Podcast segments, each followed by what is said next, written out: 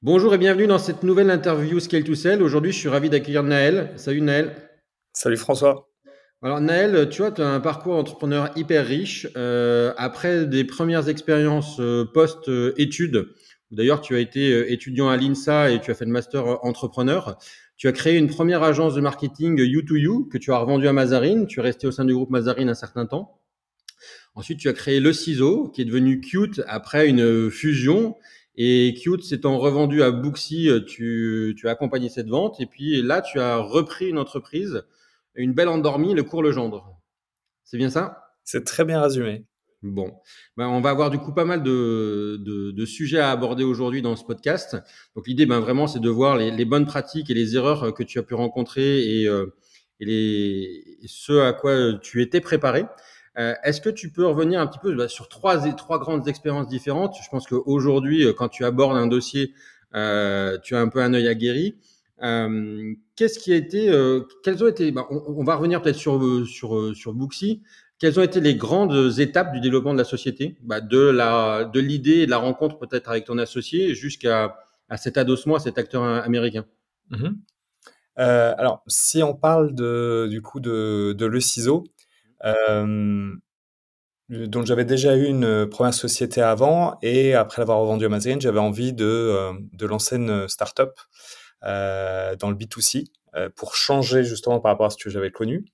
Euh, et euh, le seul point de départ, c'était le digital. Voilà, je, c'était le sujet que je maîtrisais. Donc à partir de là, je m'étais posé la question de quel type de création d'entreprise, quelle startup je pouvais lancer avec comme seul point de départ, c'est que j'avais eu une expérience euh, dans, dans le digital. Euh, et là, j'ai rencontré un peu par hasard un coiffeur, un monsieur qui s'appelle Jean-Claude Aubry, qui a un peu plus de 70 ans, qui avait euh, une centaine de salons de coiffure dans le sud de la France. Et puis en échangeant avec lui, on s'est rendu compte qu'il y avait des, besoins spécifiques sur la coiffure, notamment pour les professionnels, c'était de rentabiliser leur activité en étant plein les jours et les heures creuses. Le business model d'un centre de coiffure, c'est que euh, ont quasiment que des charges fixes, le loyer et les salaires. Et donc, euh, en moyenne, un centre de coiffure est rempli 60% du temps.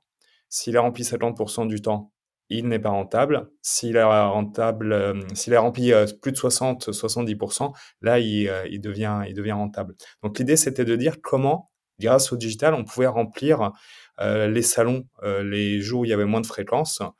là, on était parti sur une idée c'était de dire on va appliquer le yield management, donc on va exploiter la data pour faire varier le prix euh, et s'adapter un peu à l'offre et à la demande. Exactement ce qui se fait euh, pour les billets d'avion ou pour, euh, pour les hôtels. Donc c'était vraiment, on part de, de la donnée, la fréquentation des salons sur les dernières années, on analyse ça, on essaie de prévoir du coup quelle va être la fréquentation, on fait varier le prix. Ça c'était la volonté de départ, mais c'était pas du tout, du tout faisable pour une raison toute bête, c'est qu'il n'y avait pas la donnée. Euh, tous les coiffeurs, en tout cas à l'époque, en, en, 2016, euh, 99% des coiffeurs étaient à l'agenda papier. Donc finalement, on n'avait pas euh, la data euh, d'un point de vue digital pour savoir quand euh, les euh, clients venaient dans, dans, dans, les salons. Et le deuxième point, c'est que comme ils étaient à l'agenda papier, en fait, les réservations ne se faisaient pas par Internet. Les réservations se faisaient au téléphone. Donc ça, c'était la, difficulté. On voulait euh, remplir les salons, mais on ne savait pas comment y faire du yield management. Donc là, on a décidé de faire quelque chose de beaucoup plus simple et de beaucoup plus euh, applicable pour les salons, c'est de dire plutôt que de faire comme les compagnies aériennes et les euh, grandes chaînes d'hôtels, eh ben on va faire comme les bars, on va faire des happy hours et du, du last minute. Donc on a fait les calculs on a trouvé un concept assez simple, c'est de dire quand le salon n'a pas, de, n'a pas prévu d'avoir de clients dans la journée ou pour le lendemain ou pour les prochains jours, eh bien, il fait une réduction de 50%. Au final, lui, ça va être 50 au lieu de 0, puisqu'il n'aurait pas eu de chiffre d'affaires et qu'il n'aura pas plus de charges en appliquant ce 50%. Et pour le client, c'est 50 au lieu de 100. Et là, du coup, on a lancé ce concept de, sur une place de marché. Donc, on a développé un site web, une application mobile, où tu pouvais bah, mettre ta ville et voir tous les salons de coiffure qui proposaient euh, des réductions à moins 50%. On a commencé avec un petit test avec une dizaine de salons de coiffure à Toulouse, avec ce partenaire Jean-Claude Aubry. Et là, tout de suite, ça a été, ça a été un, double succès. Un succès pour le salon parce qu'il voyait son chiffre d'affaires augmenter. les coûts, eux, n'augmentaient pas. Et donc, il augmentait son rentabilité. Et puis, bah, beaucoup de gens qui n'allaient pas chez le coiffeur ou allaient peu chez le coiffeur sont mis à, y aller plus souvent avec euh, ce système de last minute euh, de, réduction. Et ça fait un énorme buzz. Euh, donc dans la presse locale, puis dans la presse nationale. Et assez vite, on a voulu étendre ça, donc scaler. Euh, la particularité d'une place de marché pour réserver son salon de coiffure, c'est que tu dois faire matcher l'offre et la demande, mais localement, puisque ça sert à rien d'avoir 100 salons de coiffure ou 1000 salons de coiffure ou 10 000 s'ils sont euh, répartis partout. Il t'en faut une masse critique dans une zone géographique donnée et lancer du coup euh, ça. En fait, on lançait ville par ville. On allait euh, onboarder des salons à Bordeaux et ensuite on faisait la pub à Bordeaux. Puis on passait à Lyon. On onboardait une cinquantaine de salons à Lyon, puis on faisait la pub à Lyon, etc., etc. Et on a un peu comme ça ouvert pas mal de villes. On a du coup fait une première levée de fonds euh, au vu des premiers résultats au bout d'un an. On a levé euh, un million d'euros auprès de Business Angel. On, a, on est passé d'une équipe de euh, 5-6 personnes à 30 personnes.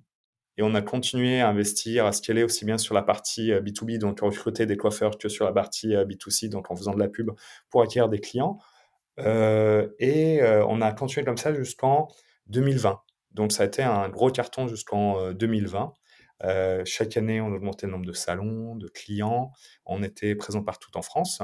Et là, on est arrivé quand même à, une limite, c'est que euh, on ne proposait pas d'agenda. Donc en fait, on avait un système assez basique où le coiffeur allait simplement dire là, dans mon agenda papier, je vois bien que j'ai une disponibilité demain après-midi. Et donc, il allait mettre sur notre interface dispo demain après-midi. Donc, euh, c'était assez limité en termes de disponibilité.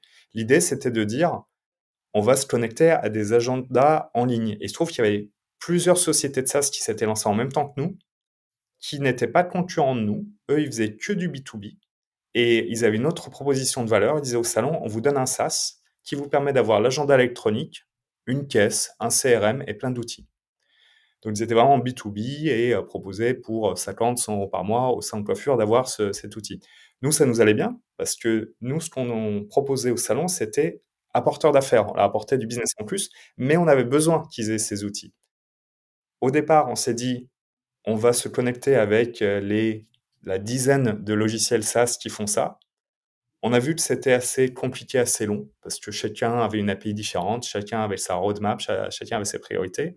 Donc, est née l'idée en 2020, finalement, de plutôt que de se connecter avec tous les SaaS qui, euh, servaient les 100 coiffures, c'était de fusionner avec le plus gros SaaS du marché qui s'appelait Flexi. Et l'idée, c'était de fusionner un SaaS et une marketplace qui avait la même cible, les coiffeurs et les instituts de beauté, et d'avoir un produit et une offre complémentaire, en, à la fois un logiciel de gestion avec agenda électronique, et à la fois une marketplace qui allait rapporter euh, des, nouveaux clients. Euh, voilà, donc on a fait ça en 2020, au moment euh, du, du, Covid. on a fusionné les équipes, on a fusionné les produits, on a fusionné l'actionnariat aussi, euh, le board, et, euh, et puis euh, on a commencé du coup à, travailler sur cette, sur cette fusion. une des idées, c'était de dire, puisque c'est une nouvelle société avec un nouveau, une nouvelle proposition de valeur, on va lui trouver un nouveau nom. Et donc, Flexi, c'était bien, mais il y avait des inconvénients. Le ciseau, c'était bien, mais il y avait des inconvénients, notamment pas, pas très international comme nom. Et donc, bah, on a pris une agence de naming, on a cherché, puis on a trouvé un nom qui nous a plu à tous, c'est Cute. Euh, et donc, euh, Flexi plus les ciseaux sont devenus Cute en euh, fin, 2000, fin 2020. Vous n'aviez pas relevé de fonds depuis? Non, on avait du coup, nous, côté le ciseau, levé 1 million et 3 millions. Et côté Flexi, la dernière levée était de mémoire de 7 millions. Et donc, au moment où on a fusionné, on a fait un petit bridge avec nos, nos actionnaires. Et puis l'idée, justement, c'est de dire, bah, une fois qu'on a Qt, nouvelle entité, nouveaux produits, etc., on va, on va faire euh, une levée. Euh, donc ça, on l'a entamé en 2021, toujours en enchaînant les, les confinements Covid. Et puis, euh, c'est lancé une réflexion avec notre board à ce moment-là, c'était de dire, est-ce que finalement on fait une levée ou est-ce qu'on fait un dual track pour, euh, pour tenter un exit? Le raisonnement était le suivant, c'est qu'on était leader en France mais on voyait arriver des gros acteurs qui avaient levé plusieurs centaines de millions à l'étranger, notamment aux États-Unis, qui avaient finalement le même produit que nous, mais en mieux, parce qu'ils avaient 200 développeurs, là on en avait 30. Et puis on s'était dit, bah finalement on fait la même chose, mais ils ont été plus vite, ils sont plus gros, ils ont un meilleur produit. Qu'est-ce qui se passe le jour où ils vont venir en France? Et donc il se trouve que ces acteurs discutaient avec nous, euh, donc notamment Bootsy et d'autres, et euh, nous disaient, on n'est pas présent en France, un jour on y viendra, une des solutions, c'est de venir et de vous racheter et que vous deveniez finalement la filiale française. On a, a discuté avec le board, on s'est dit soit on lève et on va attaquer d'autres pays, on va se retrouver en frontal avec ces gros acteurs, soit finalement on fait avec eux. Et donc on, euh, euh, prend leurs produits et euh, on s'occupe de la France pendant qu'ils qu à se développer. Voilà, ça a été le choix qui a été retenu. donc Bootsy a racheté Qt fin 2021 euh, c'est ça, un an après la fusion finalement, ça a été assez vite. Euh, et, euh, et, donc l'idée c'était de dire bah Bootsy, pardon, Qt devient Bootsy France. Et tous les clients qui sont sur Qt vont basculer sur Bootsy puisque ça ne fait pas sens d'avoir deux, SaaS et deux marketplaces qui font exactement la, même chose. Petite question justement sur ces fusions, parce qu'en fait, tu as enchaîné les fusions dans cette aventure. Quelles ont été les grandes difficultés? Est-ce que c'est des, difficultés plutôt produits tech, plutôt opérationnelles, plutôt culture? Mmh euh, Oui, alors en fait, on a fait une fusion, puis une, session. Euh, et il y a une grosse différence entre les deux. C'est que quand tu vends, notamment quand on a vendu à Bootsy, le, tout est clair. C'est eux les patrons, c'est eux les propriétaires, c'est eux qui achètent. Toi, tu prends un chèque et puis tu peux partir si tu le souhaites. Quand on fait une fusion, personne ne touche de cash. On met ensemble nos produits, euh, notre actionnariat et nos équipes, et on doit travailler ensemble. Donc, euh, pour répondre à ta question, une fusion, c'est toujours euh, compliqué pour plusieurs raisons, et tu en as cité quelques-unes. Premièrement, un, un, une, une, différence parfois de culture. Et on aurait pu penser que finalement deux startups sur le même secteur, forcément, ça allait avoir des cultures très proches. Eh bien, pas forcément. Tu peux avoir deux startups sur le même sujet qui ont des cultures très différentes. Et ça, mais ça, tu ne te rends compte que le jour où vous êtes dans les mêmes bureaux et tu vois euh, finalement au quotidien des états d'esprit, des réflexes et des façons de travailler différentes. Une des, une des difficultés, c'était euh, effectivement l'opérationnel, notamment la partie tech. Puisqu'on s'était dit, c'est simple, on a deux logiciels, il suffit de les, euh, de les faire communiquer. sauf qu'on avait deux équipes techniques et que les deux n'avaient pas le même, euh, la même stack. D'un côté, on avait une équipe qui était euh, sur euh, des langages fonctionnels, qui utilisait React, qui utilisait Node.js, beaucoup de JavaScript, etc. Et puis de l'autre, on avait une équipe qui avait fait le bac en Java, qui avait un autre front, qui avait les applis en natif, euh, donc en Swift par iOS. Voilà. Désolé pour les termes un peu techniques, mais c'est pour bien comprendre. On a fait en fait deux équipes, bah, en fait, qui codaient pas du tout sur les mêmes langages, et il fallait au final quand même avoir la même stack euh, technique et faire communiquer les deux. Voilà, donc ça c'était un, gros challenge. Euh, L'autre challenge, c'était effectivement la gouvernance, puisque tu avais des entrepreneurs d'un côté qui avaient lancé leur startup et un autre entrepreneur de l'autre qui avait lancé la sienne. Et puis, bah, c'était de dire, bah, maintenant qu'on est marié, il y a une gouvernance à plusieurs. Et donc, qui s'occupe de quoi? Euh, Comment on articule ça? Je te le disais tout à l'heure, j'ai lancé le ciseau avec un associé. Euh, donc là, on était deux. Après, si on se retrouve à trois, ça se passait très bien à deux. À trois, c'est euh, ça fait euh, ça, ça décuple les euh, les, les, les, les, sujets de, de, de, gouvernance. Voilà. Donc c'est donc l'expérience que j'en ai tirée, c'est que la fusion, par essence, ça peut être compliqué parce que justement, finalement, tout le monde reste et, et voilà. Alors qu'une cession, une acquisition, bah c'est assez simple. Il y a, il y a, on sait qui a racheté l'autre et donc le, euh, on, connaît euh, le, du coup les, prochaines étapes. Quand Bootsy rachète Qt, c'est clair que c'est le logiciel de Bootsy qui va rester, c'est la marque Bootsy qui va rester, c'est les process de Bootsy qui vont rester, et puis c'est Bootsy euh, qui qui a le qui possède le, le, le capital et, et, donc la boîte rachetée a la possibilité pour en tout cas pour son actionnariat pour ses entrepreneurs de, de partir. Et est-ce que dans la fusion, la fusion des équipes de vente a été compliquée? Elle était euh, challenging parce que on s'est rendu compte qu'ils vendaient pas du tout la même chose. Euh, quand tu vends un SaaS, tu vas mettre en avant euh, finalement les avantages, les fonctionnalités, et puis une fois que tu as vendu, tu pars sur un abonnement. Et euh, tu sais que c'est gagné. euh, voilà. Donc euh, ton but, c'est de convaincre que tu as un super logiciel, des super fonctionnalités, et derrière de signer pour avoir un an, deux ans, trois ans d'a- d'abonnement.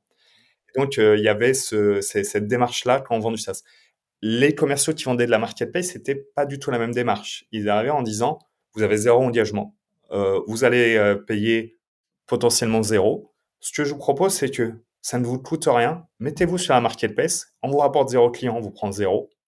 On vous rapporte 100, on prend 20, vous gardez 80. Et donc, c'était pas du tout la, même démarche. Il y en a un, c'était un sujet de faut absolument que je signe euh, le contrat pour l'abonnement. L'autre, c'était faut absolument que je lui apporte des clients dans le temps et qu'il reste euh, euh, content. Et donc, il y avait plus un sujet, si tu veux, de maintenir l'activité du salon dans le temps. Euh, là où l'autre, en gros, on avait fait déjà une grosse partie du travail une fois qu'il avait signé euh, l'abonnement. Intéressant. Parce que je pense que c'est très difficile du coup de, de migrer en fait euh, ou de, de rendre des, des, comment dire, des, des commerciaux euh, hybrides sur ces deux, sur ces deux business models. Absolument. Il y en a un, il sait que un salon, c'est tant de LTV, c'est, je dis n'importe quoi, 100 euros par mois. La marketplace, tu as ce, système de Pareto où tu as 20% des salons qui font 80% du chiffre d'affaires. Donc, euh, les salons SaaS, c'était 100 euros d'abonnement par mois. La marketplace, il y en a, c'était 2 euros par mois et il y en a, c'était 2000 euros par mois parce que c'était des salons avec des gros volumes.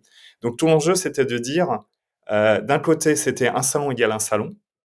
De l'autre, c'était de dire, faut que je tombe sur un salon qui va être parmi mes top performers, qui va avoir plein de clients et qui va avoir plein de volume. Voilà, c'est pas du tout le, la même démarche entre la marketplace et puis le, le SaaS. Pour, pour faire gro- grossir euh, le ciseau puis Qt, euh, j'imagine que vous avez eu des recrutements qui étaient un peu stratégiques. C'était quel type de profil?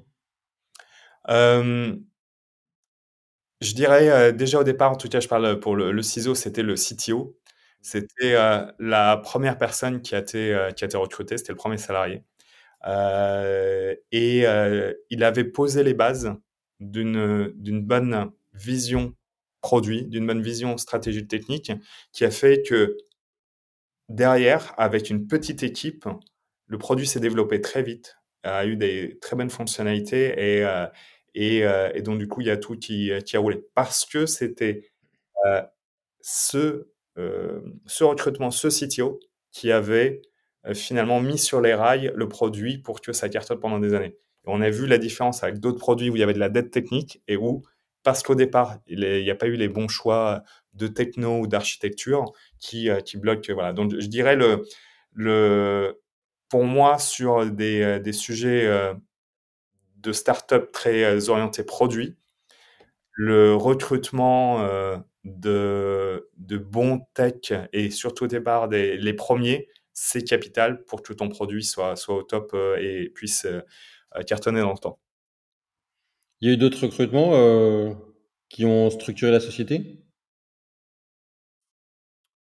Écoute, euh, il y a eu des très bons euh, CMO, il y a eu des, euh, des bons, euh, euh, des bons euh, directeurs des ventes, il y a eu des bons euh, directeurs de, de customer success.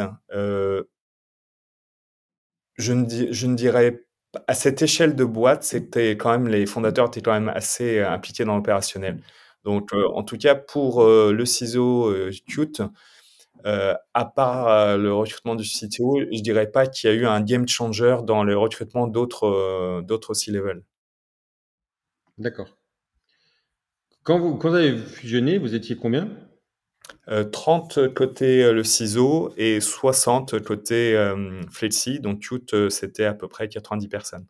Et, du coup, en fait, cette fusion, elle s'est passée euh, d'égal à égal? Parce qu'en fait, il y avait euh, où vous avez euh, non, c'était non, c'était un tiers de tiers euh, puisque le euh, Flexi avait levé deux fois plus, avait euh, une équipe deux fois plus grosse et faisait deux fois plus de chiffre d'affaires. Donc euh, c'est assez euh, passé de manière assez, je dirais, assez fair en, en disant que bah, on, fusionne, pas forcément à 50-50, mais au prorata de la taille de, chacune des entreprises au moment de, la fusion. Et, du coup, sur la gouvernance, c'est peut-être ça aussi qui a généré à un moment ou à un autre des difficultés de communication ou pas? Du fait qu'il y ait mmh. un qui était plus gros que l'autre Non, non, non, je pense que c'est c'est pas ça le, sujet, c'est vraiment différence de culture. pas, pas, le même, pas la même stack technique. Et puis derrière, je dirais, simple fait d'être plusieurs à gouverner, euh, c'est pas. Je pense que si on a, on a été à 50-50, ça aurait été le même problème. À aucun moment dans la gouvernance, il y avait un sujet de euh, moi j'ai plus d'actions, t'en as moins. C'était vraiment de euh, euh c'est complexe de, de décider à deux, c'est ultra complexe de décider à trois. Et donc, il fallait bien déterminer le champ, le périmètre de, de, de chacun. Donc, on s'était réparti les rôles. Moi, c'était le produit et la tech. Euh, mon associé, c'était sales et marketing, euh, etc. D'accord. Du coup, euh, Booksy vous rachète. Toi, tu restes euh, combien de temps après? Un an. C'était un an. Et alors, du coup, on était trois. Jean, avec qui j'ai monté le ciseau, et moi-même, on avait envie de changer de secteur, de changer, d'avoir un nouveau projet. le, le, fondateur de Flexi, lui, avait vraiment euh, une envie de rester sur ce secteur qui lui tenait à cœur.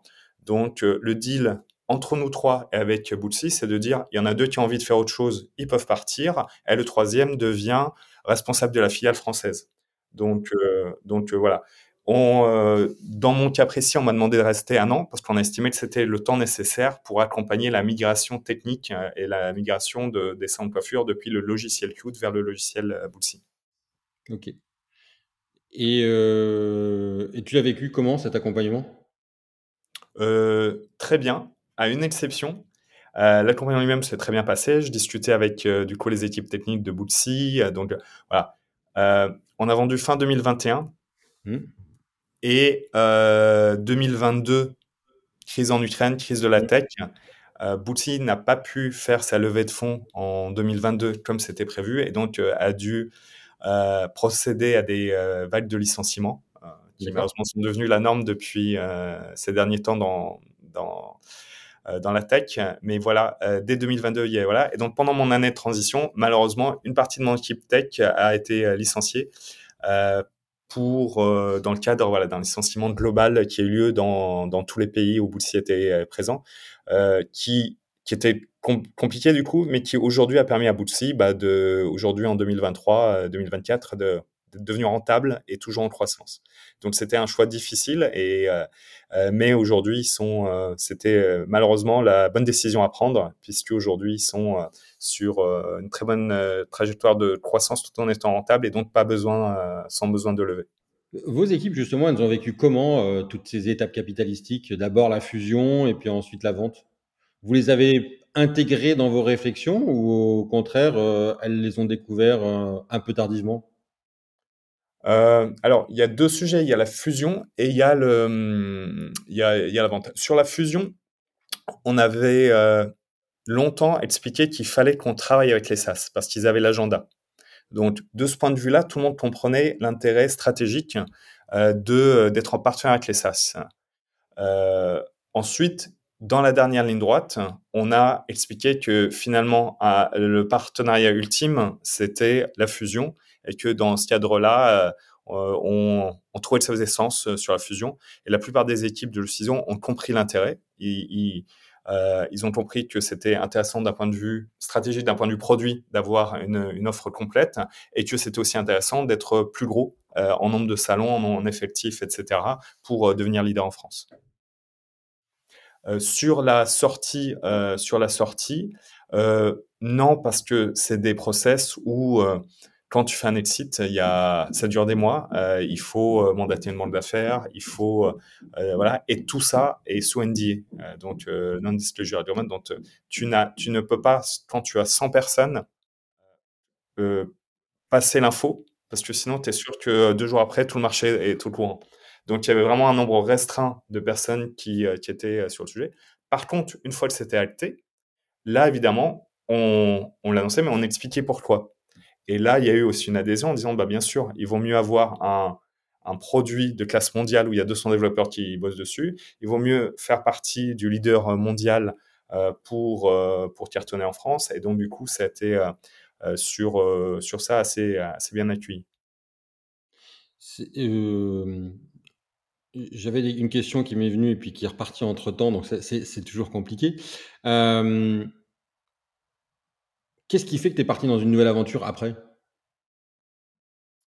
Euh, c'est-à-dire de, de pas hum, de, de, partir de, de t'en étais à ta deuxième session, vous repartez euh, avec Jean sur euh, une reprise, donc c'est quelque chose de, très différent. Mais elle a été motivée par quoi en fait cette reprise? Mmh. Alors le point de départ, hein, c'était on a envie de s'associer à nouveau ensemble. C'était ça le point de départ. Donc après le départ de Bootsy, avec Jean, on a pris un bureau chez WeWork et on venait tous les matins avec son ordinateur et un café et on se disait euh, quelle va être la prochaine aventure entrepreneuriale? On savait juste qu'on avait envie de, la faire tous les deux. Et donc là, on est passé par une phase qui a duré plusieurs mois. On s'était dit, on ne s'interdit rien, on va explorer tous les sujets possibles et imaginables de euh, d'entrepreneuriat. Donc, on a exploré le Web 3, la, NFT, la crypto, des SaaS, des marketplaces, du B2B, du B2C.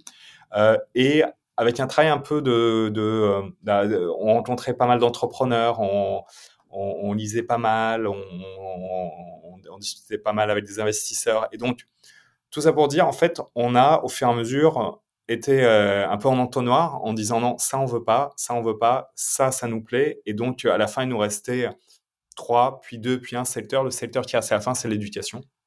On avait envie d'entreprendre dans l'éducation. Euh, T'expliquer pourquoi, je ne saurais pas, mais c'est une envie. Voilà, c'est de dire, bah, il y a des secteurs qui, euh, qui me parlent plus que d'autres, et les gens aussi, et donc on avait envie d'aller dans l'éducation. Une fois qu'on s'était dit ça, euh, bah, fallait euh, trouver une idée de création. Donc on a regardé tout ce qui se fait dans les EdTech, on a regardé tout ce qui pouvait accompagner l'orientation, tout ce qui pouvait accompagner les études. Et pour faire euh, court, assez vite, on s'est dit, non, ce qu'on a envie, finalement, c'est euh, d'être, euh, de monter une école. Donc au départ, on était sur une création, en disant, on a envie de monter une école. Il y a eu des, très belles créations d'écoles. Je pense à Albert School, je pense à pas mal d'écoles qui se sont créées. au bout de quelques semaines, on s'est dit, ça, ça va être long de créer une école, d'avoir une première, une deuxième, troisième promotion, d'avoir ensuite le diplôme d'État, etc. On s'est dit, bah, allons plus vite, allons plus vite, rachetons une école. Et donc, on s'est mis à la recherche de racheter une école pour euh, pas tout reprendre depuis euh, zéro et puis de tout de suite euh, attaquer avec, avec une équipe, avec une marque, etc. Et là, je t'avoue que c'est assez difficile de trouver une, école à racheter parce que c'est un secteur où il y a beaucoup d'appétit de la part des investisseurs, des groupes, d'écoles. et c'est assez compliqué de trouver une cible sur laquelle il n'y avait pas déjà beaucoup de gens qui, qui souhaitaient faire l'acquisition, qui surenchérissaient. Vous vous y accompagnez dans ce process ou vous le faisiez tout seul en tant qu'entrepreneur? Non, je faisais tout seul en tant qu'entrepreneur, mais on rencontrait bah, effectivement pas mal de, conseils, d'investisseurs, etc. Donc euh, non, non, là, cette partie-là, on, la faisait tout seul. Euh, ce qu'on n'a pas fait tout seul, par contre, c'est ce qui va arriver ensuite, c'est que euh, justement, à l'issue d'une rencontre, on rencontre un avocat spécialisé en retournement. Et donc lui nous dit, mais si vous n'arrivez pas à acheter finalement une entreprise rentable, parce qu'il y a il y a, beaucoup de, concurrence finalement.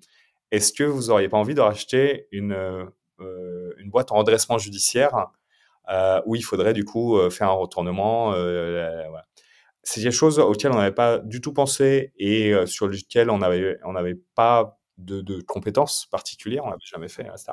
On s'est dit pourquoi pas.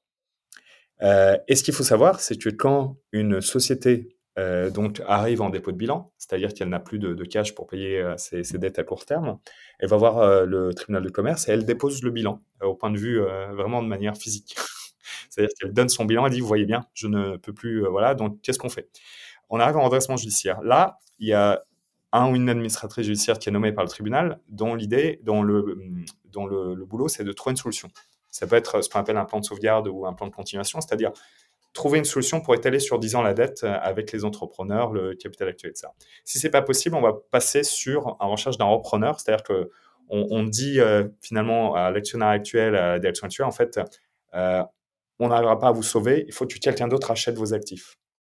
À ce moment-là, le dossier devient public. C'est-à-dire que tu as des sites web d'administrateurs judiciaires sur lesquels tu as un peu comme des petites annonces de toutes les boîtes qui sont à reprendre. Euh, et donc, on a été euh, finalement chercher euh, sur ce site des boîtes à reprendre.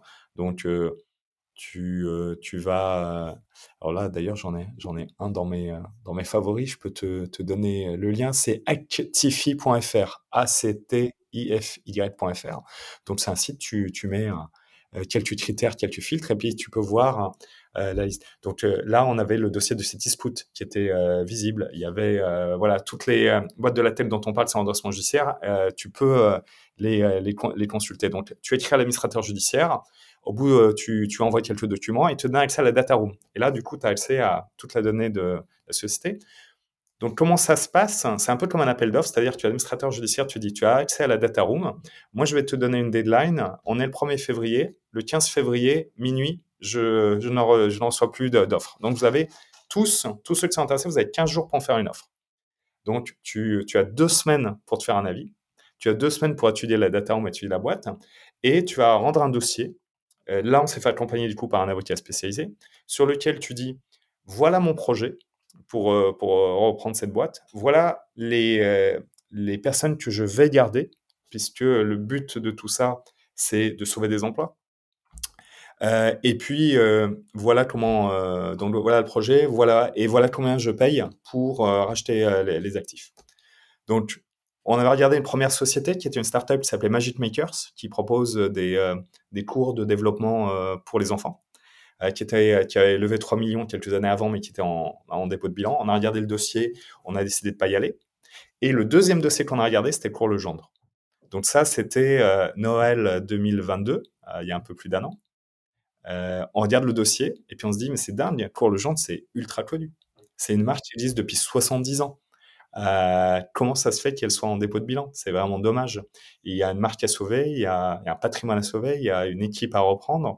Donc, on a décidé de faire une offre pour le Gendre. On y été euh, en, se disant que on aurait peu de chances de gagner, puisque euh, en face il y avait Acadomia, par exemple, qui s'était positionné parmi les repreneurs potentiels. Acadomia, voilà, qui, qui, fait 100 millions d'euros de chiffre d'affaires, qui, qui est beaucoup plus gros que Cours le Gendre et qui n'est pas assez légitime pour reprendre ces sociétés. Il y a un concurrent des Cours le Gendre c'est Acadomia, c'est concurrent de Cours le Gendre et ils ont 90% du marché, tout, ça, le marché de soutien scolaire. Euh, sauf qu'en fait, pour faire court, on a gagné. Parce que le principal critère, c'est combien tu reprends de salariés. Et donc, euh, il y avait 20 personnes à ce moment-là chez Cours le Gendre, on en a repris 19 sur les 20. Euh, il y avait juste une personne qui ne souhaitait pas de continuer. Là où Acadomia proposait pas de reprendre tout le monde, puisqu'ils auraient eu des doublons. voilà. et donc, que ce soit les équipes de Cours le Gendre, l'administrateur judiciaire, le tribunal, etc., tout le monde finalement préfère notre offre à celle d'Academia. Et donc, dans ce genre de cas, comment ça se passe une reprise? En fait, tu vas créer une société vide que tu, euh, euh, que tu vas appeler la société de Naël et Jean SAS. Euh, tu la prépares. Le jour où le tribunal te dit pour le genre c'est pour toi, en fait, tu, tu vas juste rapatrier les actifs. C'est-à-dire que la société pour le genre existe toujours, mais elle va te liquider et toi, tu vas sauver des contrats de travail que tu as ramenés dans la coquille que tu as créée. Tu vas récupérer la marque pour le. Tu vas récupérer le fichier client euh, et euh, tout un ensemble d'actifs que tu choisis. Tu ne reprends pas les passifs. Donc, toute la dette, tu ne la reprends pas. Euh, et euh, tu, euh, tu finalement, tu as un nouveau SIRET, mais la nouvelle société, bah, tu as qu'on a créée, elle change de nom et devient finalement la nouvelle cour, cour Legendre, là où l'ancienne société, son ancien SIRET, est finalement liquidée par le liquidateur judiciaire. Donc voilà comment ça s'est passé. C'était il y a un an. On a créé une nouvelle société et elle est devenue la nouvelle cour, la nouvelle société Cour Legendre avec l'équipe qui était en place et tout un ensemble de, choses. Tu récupères les comptes bancaires? Ça se passe comment? Non. Donc effectivement, les comptes bancaires, c'est quelque chose que tu ne récupères pas. Donc euh, euh, c'est euh, donc tu crées bah, une nouvelle société, nouveau compte bancaire, nouveau tout. Et c'est une très bonne question parce que c'est c'est très différent de créer une boîte parce que là, tout de suite, tu es dans le feu de l'action. Le vendredi, le tribunal te dit c'est toi. Le lundi, c'est tu, tu, as la tête d'une société qui est en marche, qui fait du chiffre d'affaires et où il y a des, par exemple des paiements vers le compte bancaire. Sauf que le tribunal te dit vendredi, c'est à toi, donc tu récupères les codes du site web et le lundi, tu te dépêches de changer là où vous rediriger l'argent pour qu'il n'aille pas sur les anciens comptes bancaires, mais les tiens que tu viens d'ouvrir. Donc ça, c'est un sujet parmi des milliers qui sont euh, à traiter dans l'urgence au moment où tu reprends une, une société. dans, dans, ce process, ça se passe comment? Vous rencontrez les équipes euh, ou, euh, ou c'est complètement euh, transparent pour les équipes qui sont à reprendre? Euh, Oui, euh, tout, est, tout est transparent. C'est-à-dire que tu consultes la data room sur lequel tu as, tu as un ensemble d'infos et tu as le choix de rencontrer le délégué du personnel et de rencontrer le personnel. Le personnel, lui, euh, à partir du moment où une boîte est en redressement judiciaire, euh, tout est public. Le personnel le sait, euh, tout le marché le sait. c'est voilà.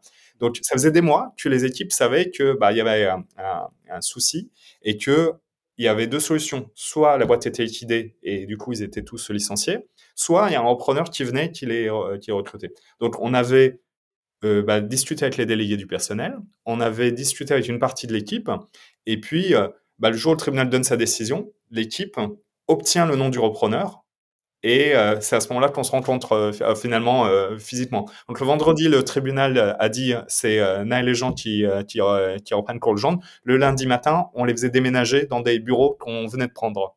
Donc tout a été très très vite. Il a fallu, comme tu disais, ouvrir une société, ouvrir des comptes bancaires, trouver des bureaux. Parce que euh, je te disais, tu reprends pas les passifs et tu reprends les actifs que tu veux. Par exemple, on n'a pas repris euh, le bail euh, qu'ils avaient. Donc on leur a dit, bah, maintenant finalement que maintenant que c'est nous qui reprenons pour le gendre, on vous a pris des bureaux. Ils sont ils sont prêts. première chose qu'on fait le lundi matin à 8 heures, on déménage. Et donc on vient s'installer. Sauf que pendant ce temps-là, l'activité continue. C'est-à-dire que tu as des clients pour certains qui, voilà, qui ont euh, qui euh, qui ont pas vu de, de, différence entre avant et après, des professeurs qui continuent à les faire. L'activité de jour on en a peut-être oublié de le dire, c'est du soutien scolaire, donc il y a plusieurs il y a plusieurs parties, mais euh, une des parties principales, c'est euh, un cours particulier à domicile. Donc le prof, prof de maths, va une heure, deux heures chez un, chez un élève pour, pour, pour l'aider. Donc si tu veux, le, évidemment, les professeurs étaient au courant de, de tout ça, mais s'il y avait un cours le lundi euh, prévu à 18h, euh, un cours de maths, eh ben, il, avait, il avait lieu. Sauf que très vite, bah, fallait euh, dire aux enseignants, désormais c'est nous qui allons payer vos salaires. Dire aux familles, attention, voilà le nouveau RIV, c'est un nouveau compte bancaire pour nous payer. Et un ensemble de sujets comme ça opérationnels qui sont, qui sont nombreux à traiter dès, dès les premiers jours. Bah, pour avoir été client en cours Legendre, je me souviens qu'on avait des petits tickets qu'on devait donner justement aux profs qui venaient. Ça se passe comment pour le client qui, avait qui était déjà engagé avec le cours Legendre avant que vous repreniez? C'est une, très, une très bonne question parce que je te disais juste avant que dans le cadre d'une reprise, tu ne reprends pas les dettes. Ça, c'est la théorie. Donc effectivement, euh, le, la banque euh, qui, qui avait cours Legendre disait bah, le, le prêt bancaire n'a jamais été remboursé. Malheureusement, ce n'est pas à nous de le rembourser. Donc. Donc il y a des fournisseurs qui malheureusement n'avaient jamais été payés idem. C'est voilà. En revanche, quand tu as un client qui avait payé, par exemple, 10 heures de cours, légalement, on est obligé de rien. Évidemment qu'on euh, a, qu'on a remboursé ou qu'on a permis à ceux qui avaient payé l'ancienne structure de euh, d'avoir les cours. Donc pour tous les clients, on a dit, écoutez, la société a changé, on n'a pas d'obligation légale, mais évidemment, euh, les deux sociétés s'appellent Cours Legendre, donc euh, vous en avez rien à, entre guillemets, à, à, faire que euh, la loi dit que on, le SIRET a changé, donc on doit. Vous avez acheté 10 heures de cours, vous les avez payées. Avec nous, on va, on va les assurer. Donc, ça a été euh, une partie du budget qu'on avait dû euh, prévoir pour dire il y a des clients, ils ont déjà payé l'ancienne structure, on va assurer les cours, même si ça nous fait zéro chiffre d'affaires. Comment on se fait, euh, comment on se fait adopter par les, les équipes?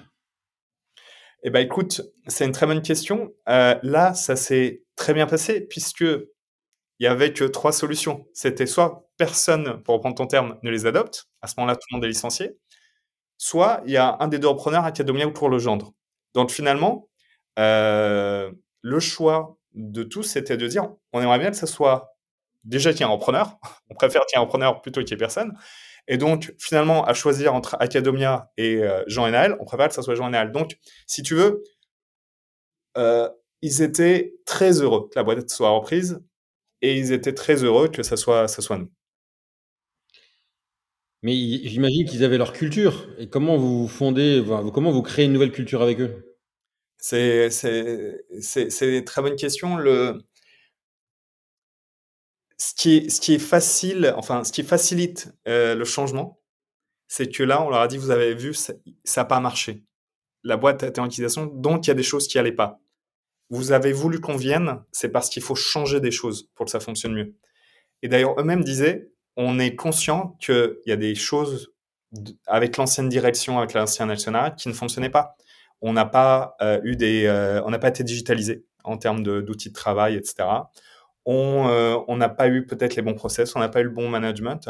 Ils partageaient le diagnostic de il y a des choses qu'il fallait pas. Donc, si on est repris, il va falloir changer des choses. Il va falloir investir dans un peu de tech. Il va falloir investir en publicité. Il va falloir investir euh, du temps en management, en process. Et donc, c'était, si tu veux, assez facilité par le fait que, bah, vous avez vu, ça, ça s'est planté. Donc, il va falloir changer des choses pour que cette fois-ci, ça, ça fonctionne. De ce point de vue-là, ça va. Euh, de ce point de vue. Voilà. L'autre changement, c'est que on, on, est, on arrive à deux à temps plein euh, en étant euh, directeur opérationnel. Donc, si tu veux, on est finalement 20 personnes, on est dans un open space et le, je dire, le lien s'est fait assez vite parce que on, se voit 8-10 heures par jour en étant à quelques mètres les uns des autres. Vous, comment dire, vous les avez embarqués dans l'écriture d'un nouveau projet ou vous êtes déjà arrivé avec votre stratégie que vous avez planifiée et euh, évaluée financièrement au moment de la reprise? Il y, a deux sujets. Il y a effectivement le sujet du, financement. Euh, je peux le dire parce que c'est euh, public. Le, la reprise des actifs de Cours-Legendre, c'était à 120 000 euros. Donc ça, c'est ce que Jean et moi, on a payé au tribunal pour acheter les actifs. Mais évidemment, ça, c'est euh, et, d'ailleurs, euh, tu verras souvent quand il y a des reprises de start-up en cours, là, souvent, on parle de quelques milliers ou quelques dizaines de milliers d'euros. Mais le vrai investissement, il se fait dans la nouvelle société. Euh, parce qu'une fois que tu as payé 120 000 euros au tribunal, il faut injecter des fonds dans la nouvelle structure pour, pour se développer. Donc ça, c'est déjà un sujet d'investissement. Avec Jean, on a eu la chance bah, d'avoir fait des exits. Donc on avait au départ un capital pour investir euh, dans la société. Ensuite, le business plan, on a eu euh, deux semaines pour le faire, euh, entre le moment où tu sais que tu journée à apprendre et où tu dois remettre une offre. Donc, on a contacté des anciens actionnaires de Le Ciseau qui avaient du coup fait une plus-value avec la revente à Bootsy et qui étaient très contents, qui attendaient qu'on lance une nouvelle aventure pour à nouveau investir dans notre nouveau projet. Donc, on les a appelés, on leur a dit, on n'a pas de deck, le business plan, on, l'a fait assez rapidement. donc, vous avez quelques jours pour vous décider. Est-ce que vous voulez investir avec nous dans, euh, dans Cours Legendre? Et, euh, et donc, euh, on a emmené avec nous de, des anciens investisseurs de Le Ciseau qui ont, qui ont permis d'investir dès le départ dans la nouvelle structure Cours Legendre. Donc ça, c'est pour la partie investissement. Ensuite, pour la partie plan, plan d'attaque, je dirais plan d'action, ça, on l'a construit effectivement dans les premières semaines avec, avec les équipes. On avait des choses en tête, mais c'était important d'arriver aussi en disant faut d'abord faire un diagnostic très opérationnel avec les équipes, elles sont là depuis longtemps. Il y a des gens qui sont là depuis 20 ans, 30 ans, 40 ans chez, chez Cours Legendre. Et donc, il euh, fallait déjà comprendre les métiers. Euh, il y a plusieurs métiers. On disait il y a les cours particuliers, mais aussi les stages euh, pendant les vacances scolaires. Donc là, c'est un business model différent. C'est pas un prof, un cours. C'est on prend une salle, un, un prof et a un groupe d'élèves. Donc là, on est plus sur un enjeu de remplissage de, de chaque, chaque stage. On a l'édition. Donc, c'est encore un autre métier.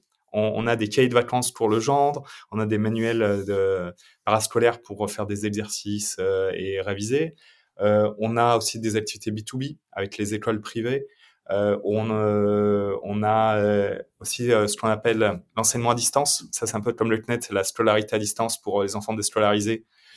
et donc, ils font là pas que du soutien scolaire, mais ils font vraiment tout le programme à la maison avec les, les, supports pour le genre. Donc voilà, il fallait déjà comprendre euh, dans, les euh, dans le détail opérationnel chacun des métiers, ça on l'a fait avec les équipes. Et ensuite avec les équipes, on a mis en place euh, bah, des, des, plans d'action.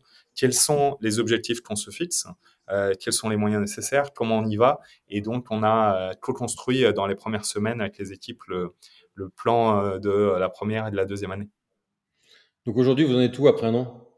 Alors après un an, on a, il y a eu je dirais, des milliers de petits changements et quelques gros changements. Dans les gros changements, on, l'a annoncé récemment, on a fait un rebranding. Donc, on garde évidemment le nom pour le gendre, on a modernisé toute la plateforme de marque. Donc, le logo, la, la, charte graphique, la charte verbale, voilà. Donc, on a, on a lancé ce gros chantier de dear branding qui a été très bien accueilli et qui, qui, qui a montré que finalement, pour le gendre, même si on reste sur les fondamentaux pédagogiques, on a quand même une modernisation de, l'entreprise. donc, il y a eu la marque, il y a eu, euh, il y a toujours en cours des investissements tech, donc on va refaire tout le site web, on va euh, changer de RP, on va euh, lancer des applications mobiles. Donc voilà, ça c'est un deuxième chantier tech. Ensuite, on a fait pas mal de changements sur le management et les outils. Management beaucoup plus horizontal, donc c'est plus un truc pyramidal. C'est il y a, y a Jean, il y a Naël et il y a que deux niveaux en dessous.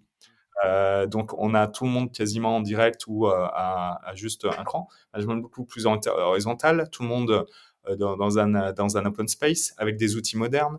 On est passé du téléphone physique à AirCall, on est passé des serveurs dans une baie à, au cloud, et voilà, et des exemples comme ça on a plein, mais c'est toujours pour aller dans plus d'efficacité opérationnelle avec les bons outils tech et les bons process. On a mis en place des AR, euh, voilà, on a apporté euh, la nouveauté et dans les outils et dans le management, je, pense. Et ça commence à voir dans les résultats puisque euh, il y a une augmentation sur l'ensemble des activités. On fait mieux que les années précédentes sur les stages, on fait mieux sur les cours particuliers. voilà, on a renoué aussi les, le, je dirais une bonne communication avec les enseignants, puisque c'est eux qui font finalement l'absence de cours Legendre. Donc on, les a rencontrés plusieurs fois. On a co-construit avec eux un certain nombre de choses. Euh, voilà, il y a pas mal de, chantiers euh, euh, qui ont déjà été faits, qui sont toujours en cours et qui sont à venir. D'ailleurs, j'ai une question qui est plus dans la présentation de Cours Legendre, mais vos implantations régionales ou dans les différentes villes où vous êtes présents, c'est en propre ou c'est de la franchise? Alors, historiquement, il y a eu des franchises. Quand on a repris Cours Legendre, il n'y avait plus que trois agences qu'on a fermées. Euh, l'idée, c'était de, dire on peut très bien euh, travailler partout en France sans avoir besoin d'une agence physique. Ça, c'était un parti pris euh, au moment de la reprise, c'était de dire, on l'a vu avec les, banques, on le voit avec le retail, c'est très compliqué d'avoir des agences physiques, des boutiques physiques, parce que il y a le loyer, il y a l'entretien, il y a pas mal de choses. Donc le, le, le parti pris, c'était de dire, que ce soit pour les clients, que ce soit pour les enseignants, tout est centralisé euh, dans, au siège à Paris et tout se passe par téléphone ou par Internet. Il n'y a pas besoin euh, euh, de, devoir gérer ces, agences. Donc, pour répondre à il y a eu par le, par le temps, dans le temps des franchisés, il n'y en avait plus et il restait trois agences en propre qu'on a décidé de fermer en gardant les équipes, mais en disant on peut très bien travailler à Lyon, avoir des étudiants à Lyon, des profs à Lyon, sans avoir une boutique euh, physique euh, à Lyon. Les gens appellent un numéro, passent par Internet, et c'est aussi, euh, aussi bien géré, et on pense que c'est le sens de l'histoire. Pour toi, c'est plus facile de reprendre une entreprise ou d'en créer une nouvelle, en fait? Je te dirais ça en fonction des résultats à venir de, de Legendre. Ce qui est sûr, c'est que c'est très, très, très différent. Et il y a des avantages et des inconvénients l'un et l'autre je dirais que le principal avantage, c'est que euh, tu commences tout de suite avec une équipe et du chiffre d'affaires. Euh, ça, c'est le, ça c'est le, je dirais l'énorme avantage d'une reprise, c'est que tu vas pas, tu vas pas, t'as pas à chercher ton product market fit, euh, t'as pas à patienter des années avant, avant d'atteindre une certaine notoriété, un certain chiffre d'affaires. Tu commences déjà avec un, des actifs et un patrimoine. La difficulté, c'est euh, le corollaire de ça, c'est que tu vas arriver avec euh, des choses que tu n'as pas mis en place toi et euh, sur lequel bah, il va finalement tu te dis tiens on est on est peut-être pas bon sur la facturation. Le logiciel il est en place depuis 10 ans. Je l'aurais pas mis comme ça je l'aurais pas fait comme ça. Bah du coup tu as pas mal de chantiers de de je dirais de de correction de réparation. Et c'est peut-être juste un sujet un peu moins fun que de partir d'une feuille blanche en disant OK, on crée une boîte, comment ça se passe pour la facturation? Je choisis le bon outil, les bons process et, euh, et je maîtrise le sujet, je sais que ça va bien se passer pour les prochaines années. Là, tu dois quand même euh, corriger finalement la dette, que ce soit une dette technique, euh, managériale, de process, d'outils accumulés. C'est vraiment ça. Tu ne reprends pas la dette financière, mais tu reprends pas mal de dettes opérationnelles à, à gérer. Dans votre reprise, vous vous êtes, bah, tu nous as expliqué qu'il y avait un avocat qui vous avait conseillé. après la reprise, justement, est-ce que vous avez mis en place des comités externes ou internes pour suivre le projet? On a mis en place un board euh, qui, euh, on, a, six actionnaires, dont deux, euh, deux principaux, et donc on a mis en place un board qu'on voit tous les trimestres avec nos deux principaux actionnaires. nous, ça nous permet de bah, d'avoir un rendez-vous où on doit se préparer, prendre du recul, voir ce qui a été fait dans les derniers mois, voir ce qu'on projette dans les prochains, avoir un, un, budget à jour, etc. Donc voilà, effectivement, on a un board tous, les, tous les trois mois avec nos deux plus gros actionnaires. Et en interne, vous avez mis en place une structure de direction euh, en dessous de vous. Ça se passe comment? Oui, on a, si tu veux, on a une vingtaine. Euh, donc, il y a Jean et moi. En dessous, il y a euh, huit, on va dire, responsables, huit cadres qu'on gère en, direct. et le reste des, équipes sous les, sous les huit cadres. les, les huit, on les voit tous dans. Alors, je dirais pas que c'est un dire. on a un point de responsable d'équipe euh, tous, les, euh, tous les lundis matins. Euh, on a mis en place des rituels tous les lundis matin à 9h30. On commence avec ce qu'on appelle le M3, Monday Morning Meeting. Donc là, tout le monde est debout et on a 10 minutes pour parler des principaux événements qui ont lieu la semaine dernière et des principaux événements qui vont avoir lieu cette semaine en, donnant aussi les, les, résultats, les résultats de la semaine. Donc voilà, ça, ça dure 10 minutes, on est debout et on est installé sur Rituel avec toute l'équipe. Ensuite, tu as le board avec les actionnaires. Ensuite, tu as les points responsables d'équipe. Et puis ensuite, tu as pas mal euh, de combinaisons. On a des points spécifiques sur les stages avec les personnes concernées. On a des points on combine euh, euh, des points hebdo avec telle équipe, tel responsable d'équipe, tel responsable d'équipe. On a les one-to-one hebdomadaires avec chacun des responsables, etc. Est-ce qu'il y a dans cette reprise des moments qui t'ont étonné? Ou en fait tu t'es dit euh, tiens j'avais pas anticipé ça du tout euh, positivement ou négativement? Mmh. tu as c'est anecdotique mais quand on a repris l'activité de tour particulier à domicile c'est c'est ce qu'on appelle du service à la personne comme les le ménage la garde d'enfants etc pour ça il te faut un agrément donc, une des mauvaises surprises, c'est qu'en reprenant l'association, on, pensait qu'on reprenait l'agrément. Ah, c'est un agrément que te donne l'URSSAF. Eh bien, dès le premier jour d'activité, on t'explique que non, tu n'as pas l'agrément, qu'il faut en demander à nouveau et qu'il faut attendre trois mois pour en avoir un. Donc là, il y a deux solutions. Soit tu fais pas de chiffre d'affaires pendant trois mois, soit tu trouves une solution. Et donc, il y a eu des sujets comme ça où forcément tu vas découvrir euh, des mauvaises surprises et tu dois les gérer très très vite avant que ça, devienne, ça devienne problématique. Je te donnais un deuxième exemple tout à l'heure avec les, les, anciens comptes bancaires. Eh bien, il faut très vite faire en sorte que tous tes clients soient euh, au courant de la mise à jour de, euh, bah de, de, de, du compte bancaire. ça, c'est notamment le cas pour ceux qui sont en prélèvement automatique. Prélèvement pas automatique, prélèvement CB, etc. Euh, ceux qui ont l'habitude de te faire des virements. Donc voilà, il faut, il faut, faut gérer tout ça. Ensuite, la bonne surprise aussi, c'était la puissance euh, de, la marque et sa résilience. C'est-à-dire que euh, avant qu'on reprenne, il y a eu une phase très difficile. On, on, se faisait allumer sur, sur, sur Internet parce que les profs n'étaient pas payés. Euh, parce que le client n'était pas remboursé, parce que les stages étaient annulés. Et forcément, quand il y a un dépôt de bilan, en général, dans les mois qui, qui précèdent, c'est un peu la, la, la.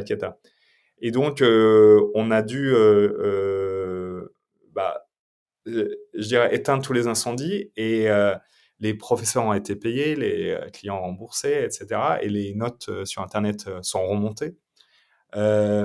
et c'est là où on a vu en fait à quel point et les enseignants et les familles tiennent à court le genre à la marque. Et, euh, et euh, finalement, cet épisode où euh, il y a eu le dépôt de bilan, ça a été négatif, mais ça a été assez. Mais la société a, vite rebondi parce que il y avait ce réflexe de dire bah, l'été, je, je, commande un, un, cahier de vacances court le gendre parce que c'est le meilleur. Euh, quand j'ai besoin d'un professeur pour mes enfants, j'appelle Cours Legendre parce que c'est des anciens de l'éducation nationale. Et donc, il y avait, euh, finalement, c'était euh, le patrimoine de cette marque était plus fort que l'épisode de quelques mois qu'il y ait eu où il y a eu des, des, problèmes dans tous les sens. T'es co-CEO, comment vous êtes répartis les rôles avec Jean en fait? Bah, On a pris deux colonnes et chacun a géré des, des, sujets en fonction de son invité. Par exemple, moi je gère, la partie site web, produits, etc. Je gère aussi toute la partie enseignant. Et Jean gère toute la partie commerciaux et les équipes qui sont en contact avec les, familles. Euh, Jean gère des sujets de, de, paye, de RH, moi plutôt des sujets finance, comptable. Voilà. Donc on a vraiment pris tous les sujets, on a fait deux colonnes, on a dit ça c'est chez toi, ça c'est chez moi en fonction des affinités. Euh, voilà. Et pareil avec les responsables, il y a eu responsables, on s'est dit il y en a quatre qui, euh, qui reportent à moi, il y en a quatre qui reportent à Jean. Et on avait déjà fonctionné comme ça chez le CISO, on s'était réparti également les équipes et les sujets. Au global, sur toutes tes aventures que tu nous as partagées, bon, il y en a une qu'on est un peu, sur laquelle on est un peu moins revenu, c'est You2You, mais est-ce qu'il y a eu des, grands pièges dans lesquels tu es tombé et au final, aujourd'hui, tu te dis que tu aurais pu les éviter? Euh, Très bonne question. Euh, je dirais le, le plus compliqué, euh, si je prends You2You ou le CISO, c'est de trouver le bon équilibre par exemple sur le financement. Sur U2U, on, avait largement la capacité de faire de la croissance externe. C'était une société qui était très rentable et qui était en forte croissance. Et donc, peut-être parce qu'on était un peu jeune, on n'a pas, si tu veux, actionné des leviers de euh, levée de fonds ou même de dette bancaire pour faire de la croissance externe et grossir. Voilà. Donc, on a fait une, belle PME euh, de 10 millions d'euros de chiffre d'affaires, qui 40 euh, personnes et tout allait bien. Euh, mais ensuite, on a, on a rejoint Mazarine. On aurait pu aller, je pense, beaucoup plus loin et construire un, groupe qui, qui aurait peut-être fait 10 fois cette taille. si on s'est, si voilà, on s'était dit, il faut, il faut, bah, à un moment donné, actionner des leviers et puis, et puis investir pour acheter d'autres sociétés. À l'inverse, quand tu fais beaucoup de levées de fonds avec des VC et que tu mets des valos très élevés, le risque que tu peux avoir à la fin, c'est d'être très dilué et surtout d'avoir euh, le euh, euh, un, souci avec la liquidation préf.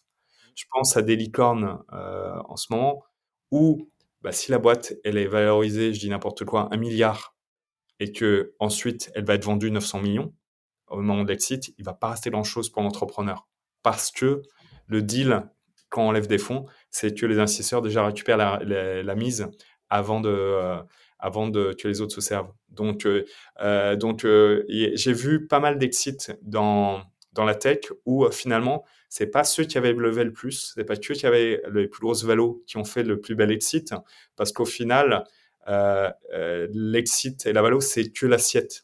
Euh, il faut aussi voir, toi, il te reste quel pourcentage à la fin. Et donc, voilà, il y en a qui, aiment euh, introduire leur euh, société en bourse et ils sont contents avec 1% de ça. Puis il y en a d'autres, ils ont toujours 70% du capital et la, boîte s'est vendue moins, mais finalement, ils, sont, ils ressortent gagnants avec 70 d'un truc moins gros.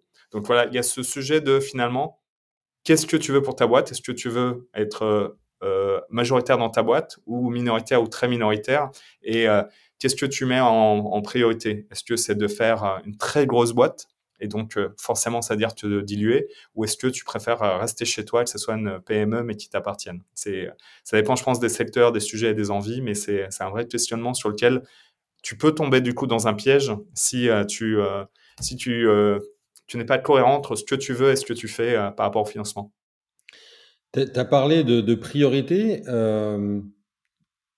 la vie d'entrepreneur, on sait que c'est intense. Quels ont été les plus gros impacts sur ta vie perso? Et comment tu les as euh, gérés? Ouais. Écoute, je dirais qu'il y a une différence entre entreprendre à 25 ans et entreprendre à 40 ans. Euh, c'est que euh, tu, tu valorises plus peut-être la qualité du travail et pas, et pas les horaires.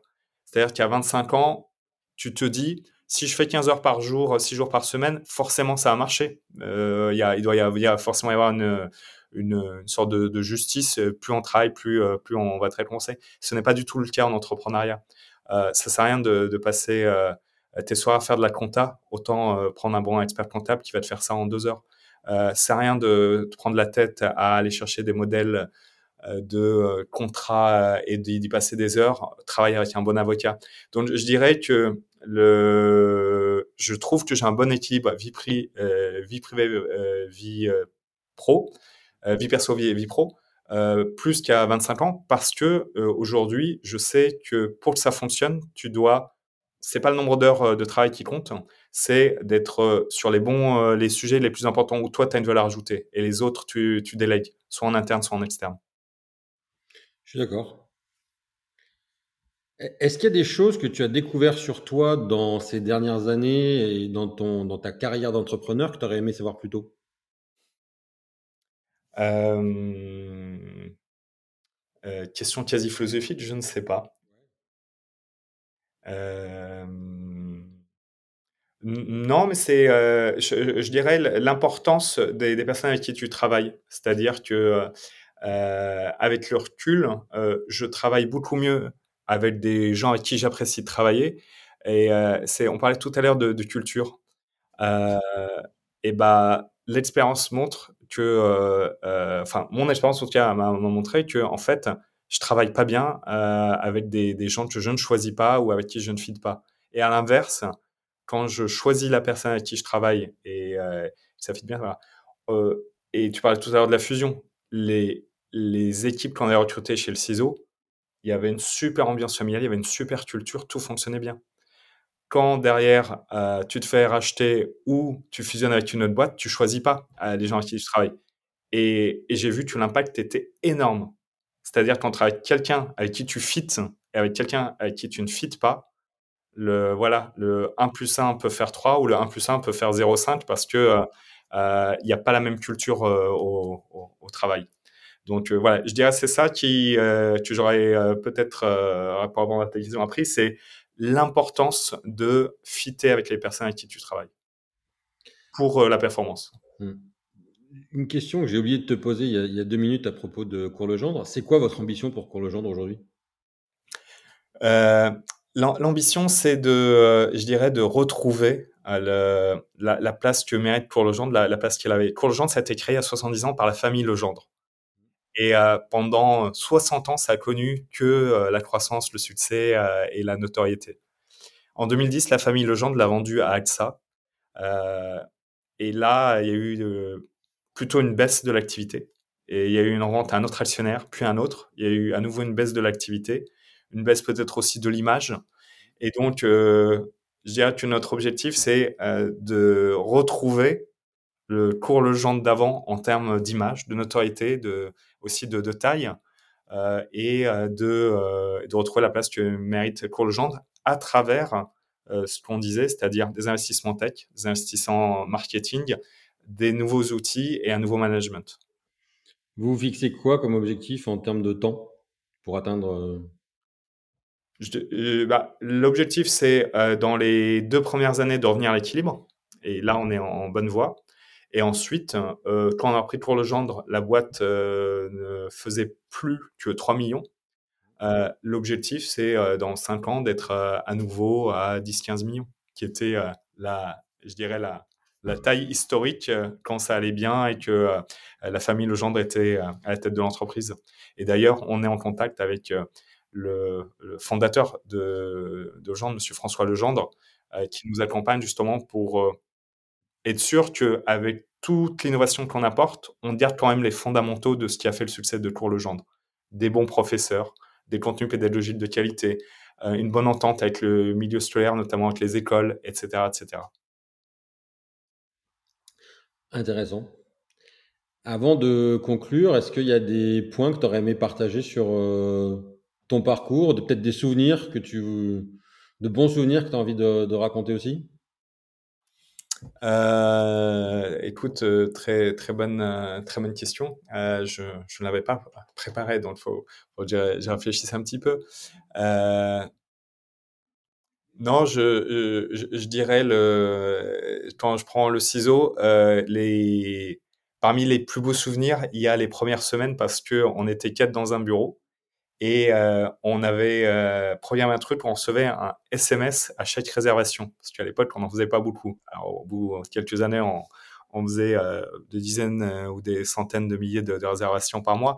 Mais voilà, au départ, on était quatre et c'était dans un bureau et c'était, on avait le téléphone à côté et quand on recevait un SMS, c'était la fête. C'était, on a fait une nouvelle réservation et on était content quand il y, avait une réservation par jour. Ça, c'était le début et c'est, euh, resté des super, souvenirs parce que on a fêté la dixième réservation, la centième réservation, la millième réservation et donc c'est euh, un truc où tu as une équipe resserrée euh, qui est très contente en fait euh, sur les, premiers petits succès. Ça, c'est une période qui est géniale où euh, voilà, tu as l'impression de, le fameux 0 to 1, tu as l'impression d'être parti de, euh, d'une petite équipe euh, dans, dans, une petite salle avec rien et de voir les tout premiers résultats. Ça, c'est un, truc génial en termes de, de, de, de souvenirs.